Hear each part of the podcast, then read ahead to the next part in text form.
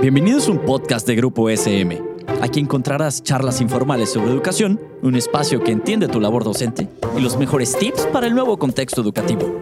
También un espacio donde papá y mamá se sentirán identificados. Esto es Evaluando Ando, un podcast de Grupo SM donde platicamos de evaluación educativa, conducido por Osvaldo Teos. Hola, bienvenidos. Qué bueno que están por aquí. Qué bueno que están en este espacio de Grupo SM dedicado a la evaluación educativa. Hoy vamos a platicar con la licenciada Elsa Rebelles, quien es especialista en educación y tecnología, sobre cómo ha afectado o cómo afecta el uso de la tecnología en el trabajo que realizamos cotidianamente como docentes. Elsa, bienvenida. Qué bueno verte por aquí. Hola, buen día Osvaldo, muchas gracias por la invitación y buen día para toda la audiencia que tenemos. Gracias, es un gusto estar con ustedes. No, el gusto es de nosotros, el gusto es nuestro que, hayas aceptado platicar con nosotros. Y bueno, para entrar un poco en materia, para entrar un poco en el tema, quisiera preguntarte primero, ¿cómo puede favorecer la tecnología el proceso de enseñanza-aprendizaje? Pues la tecnología puede favorecer porque nos sirve como un medio, como un medio para enriquecerlo.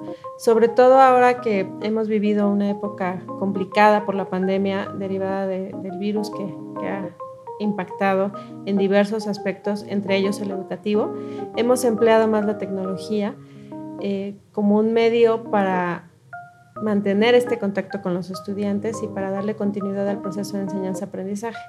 Ya se venía empleando desde hace tiempo, pero con esta situación que hemos vivido se ha impulsado más, ¿no? Y nos ha ayudado a, a darle continuidad y a poder mantener esta comunicación y esta interacción con estudiantes y con otros docentes. Claro, ¿consideras que es diferente el uso que se va haciendo de la tecnología, de estas tecnologías que a lo mejor ya llevamos tiempo, que están presentes en nuestra vida? ¿Ha ido, va siendo diferente el uso que se tiene?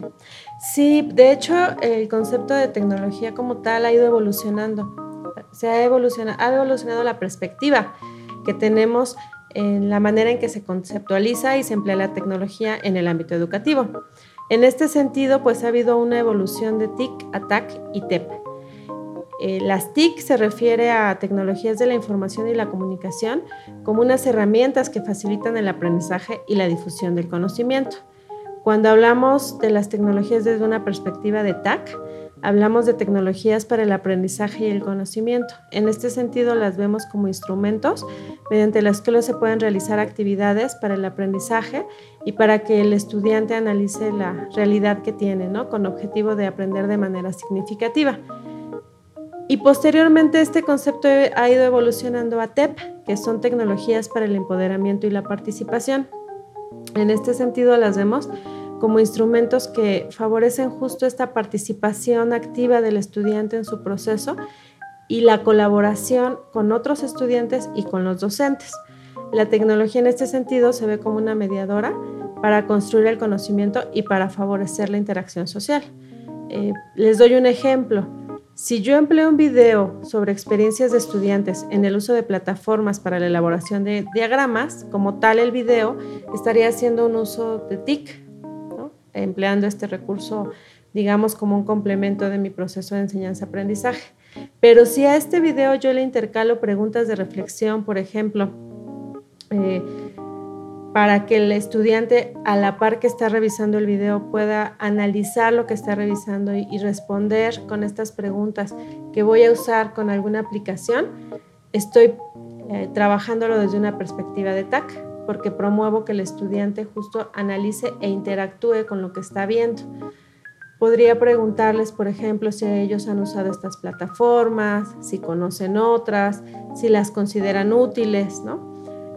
Y si además de todo esto, eh, yo le agrego a este video alguna sección de comentarios y fomento que los estudiantes interactúen entre sí o incluso los redirecciono a un foro en el que ellos debatan entre sí y con su profesor, por ejemplo, sobre ventajas y desventajas que han experimentado al emplear las plataformas para elaborar estos diagramas que estamos poniendo en el ejemplo, estaríamos yéndonos hacia esta perspectiva de la STEP, porque entonces ya no solo se están involucrando con este video, sino que además están interactuando con sus compañeros y están dando ya mayores eh, perspectivas y experiencias personales.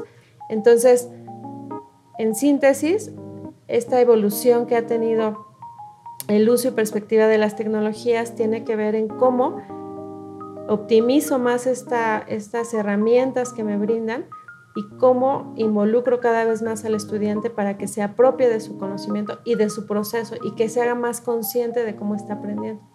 Entonces, digamos que en general podemos tener la misma tecnología, lo que va cambiando es el enfoque.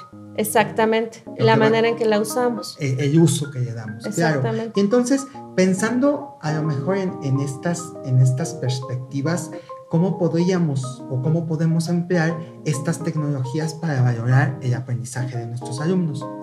Pues eh, si partimos de esta perspectiva de la STEP, a partir de la cual estamos buscando darle un uso óptimo a la tecnología, para que los estudiantes se apoderen de su proceso educativo y para favorecer el aprendizaje colaborativo, podemos emplearlas para que la evaluación refuerce este mismo proceso, ¿no? En este sentido, es importante que la tecnología se convierta en una herramienta mediante la cual se pueden implementar diversos tipos de evaluación, por ejemplo, la autoevaluación, la coevaluación y la heteroevaluación, además de que también eh, tiene grandes posibilidades para ofrecer retroalimentación oportuna y precisa que favorezca la metacognición del estudiante. Si continuamos con el ejemplo que abordábamos hace un momento de emplear eh, la tecnología como mediadora para el tema de elaboración de diagramas usando plataformas, podríamos, eh, por ejemplo, usar un e-portafolio en el que los estudiantes puedan ir recopilando diagramas que vayan elaborando en diversas plataformas por ejemplo, un mapa mental, un mapa conceptual. Y a partir de una y rúbrica que también se podría trabajar en conjunto con los estudiantes y el docente que de manera colaborativa definan los criterios que se van a valorar en cada uno de estos diagramas, los estudiantes podrían utilizar esa y rúbrica para autoevaluarse, con lo cual estarían identificando con qué características y cualidades eh, pueden eh, o desarrollaron sus diagramas, a la vez podrían evaluar el trabajo de sus compañeros utilizando esta misma y rúbrica que estaría en línea al alcance de todos para identificar qué aspectos también en sus compañeros, en los diagramas de sus compañeros ven como fortalezas y áreas de mejora. Y el profesor podría utilizar la misma y rúbrica con la que los estudiantes ya estarían familiarizados y además la podría complementar, por ejemplo, con un cuestionario interactivo en el que les pregunte las características y cualidades de los diagramas elaborados en las plataformas y que reforzaría con una retroalimentación que también ya se puede hacer de manera sistemática. Realmente la tecnología nos da estas posibilidades de que el estudiante tenga de manera inmediata la retroalimentación de lo que está respondiendo y además de preferencia con alguna explicación del por qué sí o no la respuesta que colocó es adecuada. Con lo cual pues se refuerza sus, aprendizajes y no solo eso, sino que también se favorece la metacognición porque entonces los estudiantes ya tendrían su propia evaluación, la evaluación que hicieron a sus compañeros, con la cual también pueden identificar en ellos ¿no? las fortalezas y áreas de mejora que han desarrollado en este sentido. Y además tendrían como refuerzo pues esta retroalimentación que ya estaría programada en línea. Claro, muy interesante. Ahora, tal vez para, ir cerrando esta, esta, plática, yo te preguntaría, ¿qué recomendaciones le podemos dar a nuestros maestros para el uso de la tecnología como herramienta de evaluación del aprendizaje? Pues en primer lugar, que planteen una estrategia una estrategia mediante la que definan qué es lo que quieren evaluar, cómo lo quieren evaluar y el para qué de la evaluación. Esto es muy importante. Desde esta perspectiva de la STEP, se buscaría o lo ideal sería que la evaluación refuerce esta metacognición y este eh, aprendizaje colaborativo y esta apropiación de los estudiantes. Entonces, primero tendrían que identificar qué es lo que van a evaluar y tener presente esta perspectiva de que la, evaluación eh, refuerce el aprendizaje y refuerce el desarrollo de habilidades de aprendizaje de los estudiantes y su autonomía. Eso es muy importante. Una vez que se defina qué es lo que se quiere y se tenga clara esta perspectiva, pues entonces ya se pueden elegir diversos instrumentos que incluso hay en plataformas que son de uso libre. Por ejemplo, emplear la gamificación a través de sopas de letras, de, de crucigramas y buscar algunas otras alternativas como estos formularios que también están en línea en los que es posible capturar reactivos con retroalimentación e incluso pues fomentar esta interacción entre estudiantes una vez que ya estén definidos los instrumentos para que también eh, se favorezca esta coevaluación y autoevaluación que comentábamos. Perfecto. Esa pues muchísimas gracias. Creo que fuiste muy precisa y las recomendaciones que nos das pues son muy útiles para mejorar la evaluación que hacemos y que, que bueno nos das varias pistas para mejorar eh, en el uso de la tecnología, ¿no? Nos, nos marcas varios caminos. Te agradezco muchísimo el tiempo que dedicaste a esta conversación. Gracias a ti Osvaldo y saludos a todos nuevamente.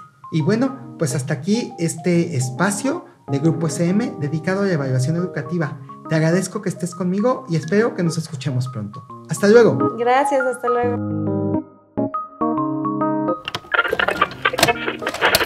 Esto fue un podcast producido por Grupo SM. No olvides suscribirte al programa para que no te pierdas ninguno de los episodios. Síguenos en nuestras redes sociales y nos vemos en la siguiente ocasión.